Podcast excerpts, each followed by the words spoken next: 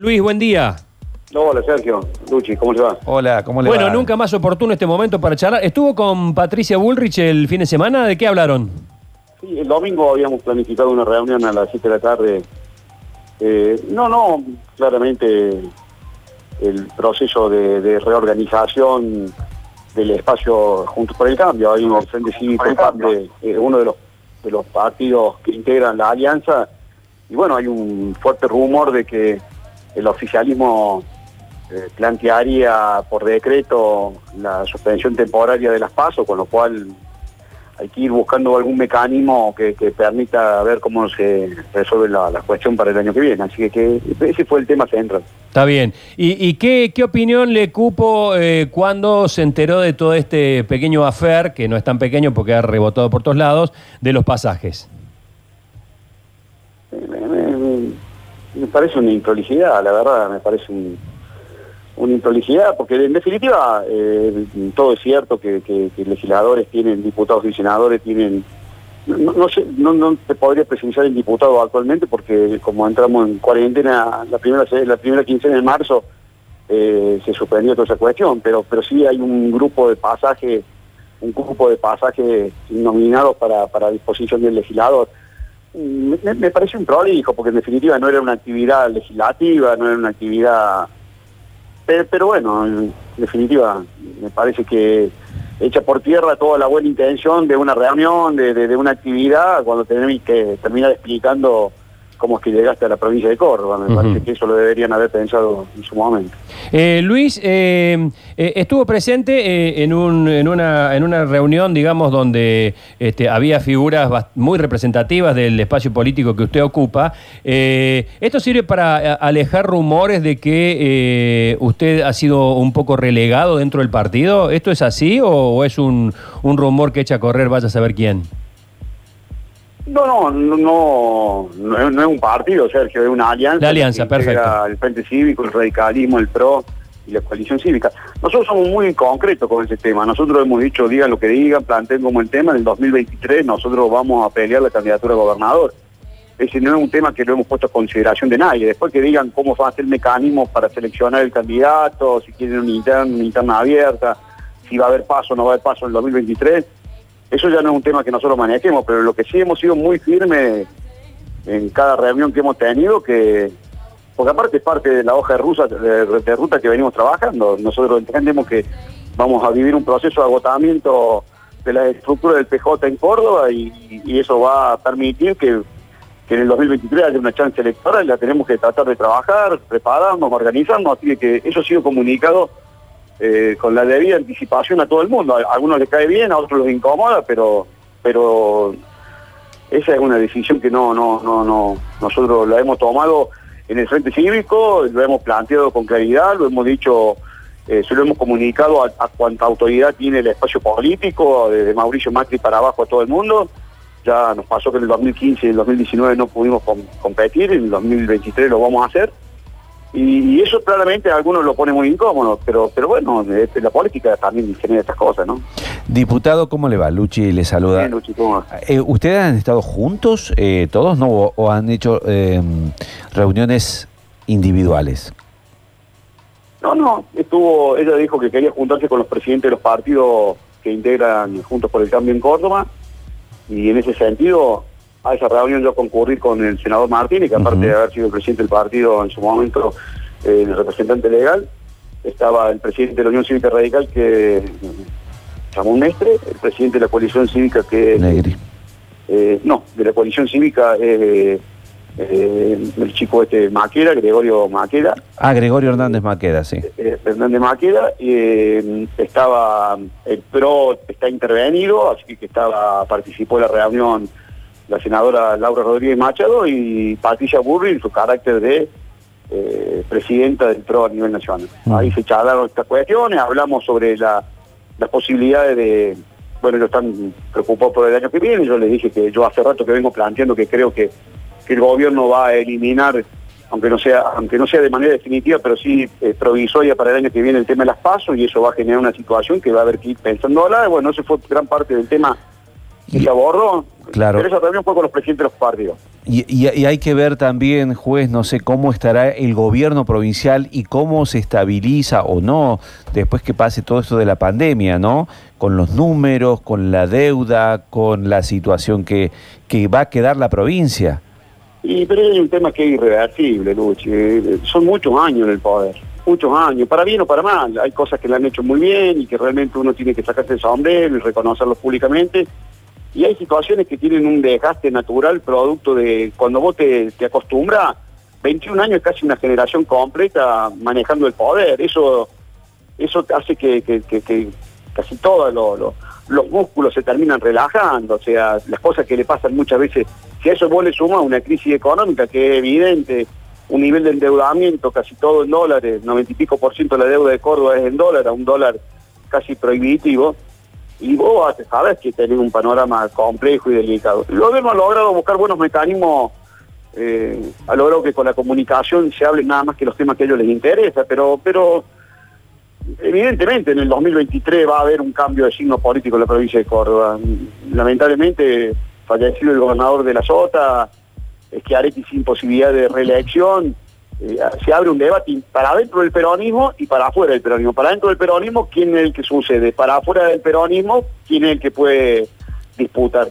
Y ese debate eh, va a ser muy sano para, para, para, para Córdoba, porque seguramente va a permitir que, que quien llegue mejor preparado y tenga la mejor posibilidad pueda plantear un panorama de provincia distinta. Son muchos años en, en muy pocas manos el poder y eso en ningún lugar es bueno. Y ustedes también tienen un desafío de encontrar, me parece, el verdadero líder, porque se lo cuestiona hoy a Macri, o quién puede llegar a venir, quién pueda reunir a todos ustedes en el pensamiento. Eh, hay que ver, ¿no? Si, si Macri retoma esa iniciativa. Vos sabés, Luchi, que lo que planteamos también un tema, eh, nosotros también tenemos que empezar a pensar en términos locales. Eh, y, también en la mesa, y no por qué esconderlo, son dos amigos los que estamos hablando, también se, se puso sobre la mesa lo que pasaron los últimos cuatro años del gobierno de Macri, ¿no?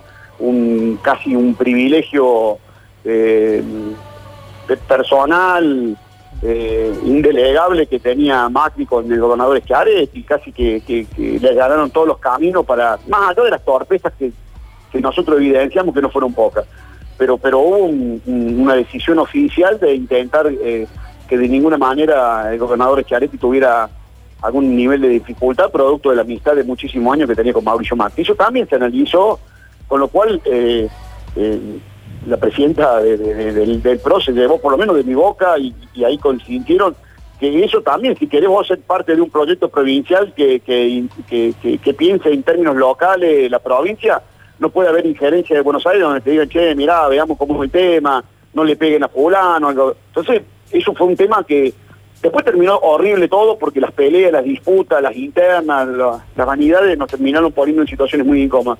Pero claramente durante el gobierno de Macri hubo una decisión de cuidarlo enormemente Schiaretti y, y- si pensamos que en el 2023 va a haber un cambio de signo político en Córdoba, lo que debemos pensar en términos locales. Córdoba no está en condiciones hoy de sufrir ningún tipo de, de- de- de manejo extraprovincial. Lo que tengamos que discutir hay que discutirlo en Córdoba, pensando en Córdoba y en los cordobeses. Eso, eso yo lo he planteado con claridad y lo planteé una vez que terminó, 72 horas antes que terminara la gestión del expresidente Macri, le dije, los años que vienen para construir en Córdoba una alternativa de poder necesitamos pensar en términos locales, no puede haber injerencia nacional porque eso complica eh, y, y- y desbarajusta cualquier armado que se pueda hacer, ¿no?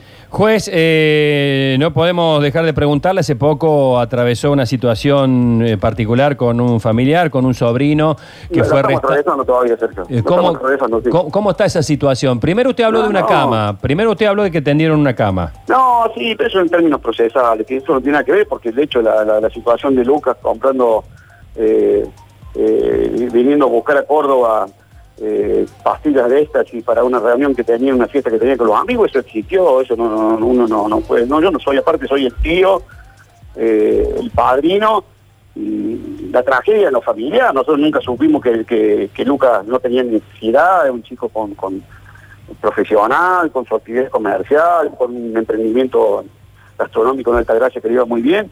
Eh, Entonces lo vivimos como una tragedia, no, no, yo no me voy a esconder y algunos me dijeron, ¿por qué tenés que dar explicaciones? No, loco, nosotros lo vivimos como una tragedia porque no vimos nunca vimos, nunca vimos que Lucas y sus amigos consumían metanfetamina, nunca lo vimos, nunca. Y, te lo juro que vos me, vos me decís, yo soy un tipo observador, tengo hijos de la edad de, mi sobrino, eh, soy amigo de mis sobrinos porque juego al fútbol con ellos, voy a las canchas con ellos, y nunca, nunca lo... Entonces estamos todos choqueados.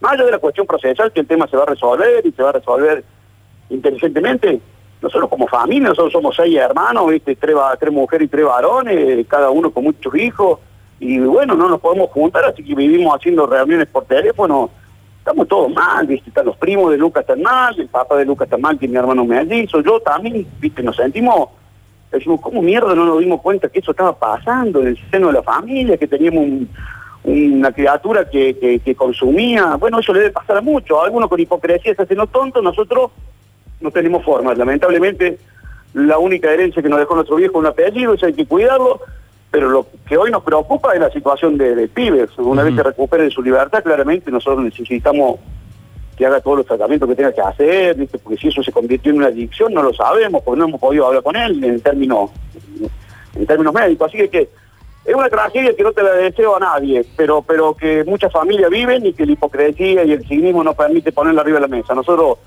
lo vamos a resolver como familia, seguramente. Eh, está bien, algunos eh, lo criticaron porque fue a verlo, fue a verlo dentro de los protocolos. como abogado, yo soy abogado penalista hace 34 años. Soy representante jurídico de él y lo represento en mi estudio. Sí, me manosearon, son muy... Una vez que pase, porque ahora Lucas está preso, ¿viste? Una vez que pase, ¿viste? Loco, conmigo tírenme al pecho, a mí vengan, tienen un problema con la lengua de juez, con lo que yo digo, con lo que políticamente expreso, con lo que yo manifiesto, vengan y péguenme a mí, pero no aprovechen una situación de desgracia personal para eh, generar una situación, aparte de una terrible mentira, ¿viste? Lo pusieron en un lugar, ¿viste? Muy incómodo, porque por este pensar, se lo dije al periodista, le dije, no, ¿cómo va a decir vos que yo lo fui a visitar como pariente en un lugar donde está prohibida la visita? ¿Te imaginas que alguien lo agarre en un, en un baño y, le meta un puntazo diciéndole, quité, yo no la puedo ver a mi mujer y te viene a ver tu tío? No, no, no, pasa nada, en la buscada no pasa nada. El otro día vimos unas imágenes terribles como agarraron a un a un patovica ahí, hincha de, un club de fútbol y lo, masacraron a palo. Digo, hay que ser cuidadoso, después de decir que yo uso privilegios, jamás, Sergio, vos me conocés de toda la vida. Yo probablemente no te guste lo que yo diga muchas veces, pero yo nunca más en mi vida me he montado en un privilegio. Fui un horario de visita, comprometieron el personal, le dije, andé a pedir el libro de guardia. Pero bueno, ya está, ¿viste? O sea, yo entiendo eh, y también entiendo que, como se lo dije a Lucas cuando lo vi, le dije, lo combinás vos, te la van a hacer áspera, Lucas, porque vos te llamás juez de apellido. Y la, lamentable y desgraciadamente, tu tío soy yo. Y los que no pueden conmigo, porque no pueden inhabilitarme, te van a, te la van a hacer áspera y bueno, preparar el cuero, eh, nosotros sabemos que es así, pero fueron terribles mentiras, que no vemos la hora de, que pase esta, tragedia de poder eh, yo vuelvo a repetir, si tenés un problema con, Luis Juez, agarrátela con Luis Juez. Mi, sobrino en esto, no sé si el término está enfermo y, lo vamos a cubrir entre todos, pero pero si hay un problema político con Luis, es con Luis Juez, no con ningún sobrino, ni con ningún hijo, ni con ningún pariente. Yo jamás en mi vida he mezclado cuestiones personales con ninguno de los tipos con los que me he peleado, y me he peleado con mucho en la vida. Luis, ¿cómo, cómo se hace este año tan difícil de, de este 2020, tan particular con la pandemia? por ahí para que coincida la agenda de los intereses de la política con las necesidades que tiene el, habitante del país. Digo, nos encontramos con esto de Bullrich y los pasajes, del presidente con Evo Morales en la Quiaca y trasladándolo para allá, la ley del aborto cuando al pueblo generalmente lo que necesita hoy es comer y soluciones para situaciones económicas muy, muy difíciles que estamos teniendo. Por ahí se ve como una distancia entre lo que necesitamos nosotros y lo que la agenda política maneja. Sí, pero, pero eh, vos lo decís con toda claridad, así. Hay una miopía, una, una irreverencia absoluta para, para ponerse en el lugar del que menos tiene. Mira vos hoy, loco, con el tema, viene el Fondo Monetario, de vuelta el ajuste lo vamos a hacer con el bolsillo de los jubilados. Y le querés vender a los pobres jubilados que, que no, no hace falta que incluyamos la, la, la, inflación como, como un ítem a tener en cuenta en el futuro reajuste eh, salarial porque la inflación como si este país estuviera estabilizado. No, es, indignante, yo, yo te lo digo, por eso digo, me, es muy difícil, porque los tipos tienen un nivel de prioridad que, que, excede el sentido común. Con todo respeto, porque vos podés hacer todas las cosas con todo, respetando como me parece bárbaro, lo de Evo a mí me pareció un atropello increíble, pero era un problema del pueblo boliviano. En el medio del quilombo, en el medio del aislamiento, todo un despliegue. Vos mencionaste cuatro o cinco temas, vamos a entrar con temas extremadamente delicados, extremadamente complejos. Vos te das cuenta que los tipos que te tienen que pregonar con el ejemplo, te terminan planteando situaciones que son nada más que de, de, de, de situaciones, esas son situaciones de privilegio. Solamente creer que la agenda eh, eh, tuya es la agenda del resto de la gente. Y hoy la gente tiene problemas muy con la gente no tiene para comer, la gente perdió el laburo, el tipo que todavía mantiene un laburo no sabe si va a llegar a fin de año con el trabajo, las madres están desesperadas porque no saben qué va a pasar con el año electivo, porque por más que lo hagan pasar de año, saben que el chico tuvo, lo, lo digo yo, porque lo vimos en casa con Milagro, que habíamos soñado que este era el último año de su secundario, donde ella solamente va a socializar porque Milagro con su parálisis no puede, ni siquiera pudimos sacar la foto con el, digo, eh, parece una estupidez, pero ni siquiera le pudimos poner el buzo con, con toda la ilusión que lo construimos, que, se lo hizo- que- que la promoción lo hizo en marzo, que decía egresado eh, 2020, ni siquiera se lo podemos poner porque Milagro no va a poder hacer más nada que este en secundario. Digo, miles de problemas en los que no está la reforma Pe- judicial. ah, pero hay un dato, Luis. Usted por ahí dice hacen, hacen. Usted está en la política hace un montón de Pero, años. Usted es parte de pero- ellos también. Pero digamos. yo no tengo la capacidad de poder manejar la agenda, si no, no estaríamos hablando de estos temas. No tengo la, no tengo la posibilidad. Me encantaría poder tener la posibilidad de establecer cuál es la agenda de prioridades y vos después podés discutir conmigo. Si usted juega no ser el pelotudo, usted es el que marca la agenda, el intendente, el gobernador, el presidente, ¿qué me está hablando? Pero no tengo esa posibilidad. Me encantaría poder hacerla. Cuando tuve la posibilidad durante cuatro años, muchas veces discutimos si la agenda que yo planteaba era la agenda de necesidades que tenían los, los vecinos de la ciudad. Y muchas veces coincidíamos y muchas veces no. Porque cada uno establecía conforme el lugar que estaba el nivel de prioridades. Pero yo, desde esa oportunidad, no estoy en los lugares donde se puede definir cuál es la agenda. Lo he intentado mil veces. Desde un lugar casi te diría...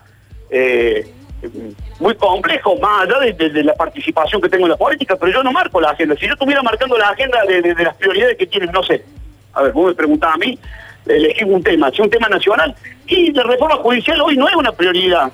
La situación de Brey, eh, Bertuzzi, Bruglia y, y Castelli, la gente no sabe ni cree que el primer triunvirato no tiene la más puta idea de quién es. ¿Vos crees que esa es una prioridad? No, no es una prioridad. La, situación del procurador, la gente sabe qué es lo que es procurador. No, no tiene. Bueno, pero es una prioridad para un determinado puñado de dirigentes con mucho poder. Ahora, comparto con vos, pero no me voy a hacer cargo, ¿eh? No me voy a hacer cargo de una agenda que yo no establezco, que le intento discutir, que le intento rebatir y que claramente hasta ahora no hemos logrado nada. Luis, gracias por este contacto. Que tengas No, buen día. gracias a ustedes por el tiempo y el respeto. Un abrazo. Hasta luego.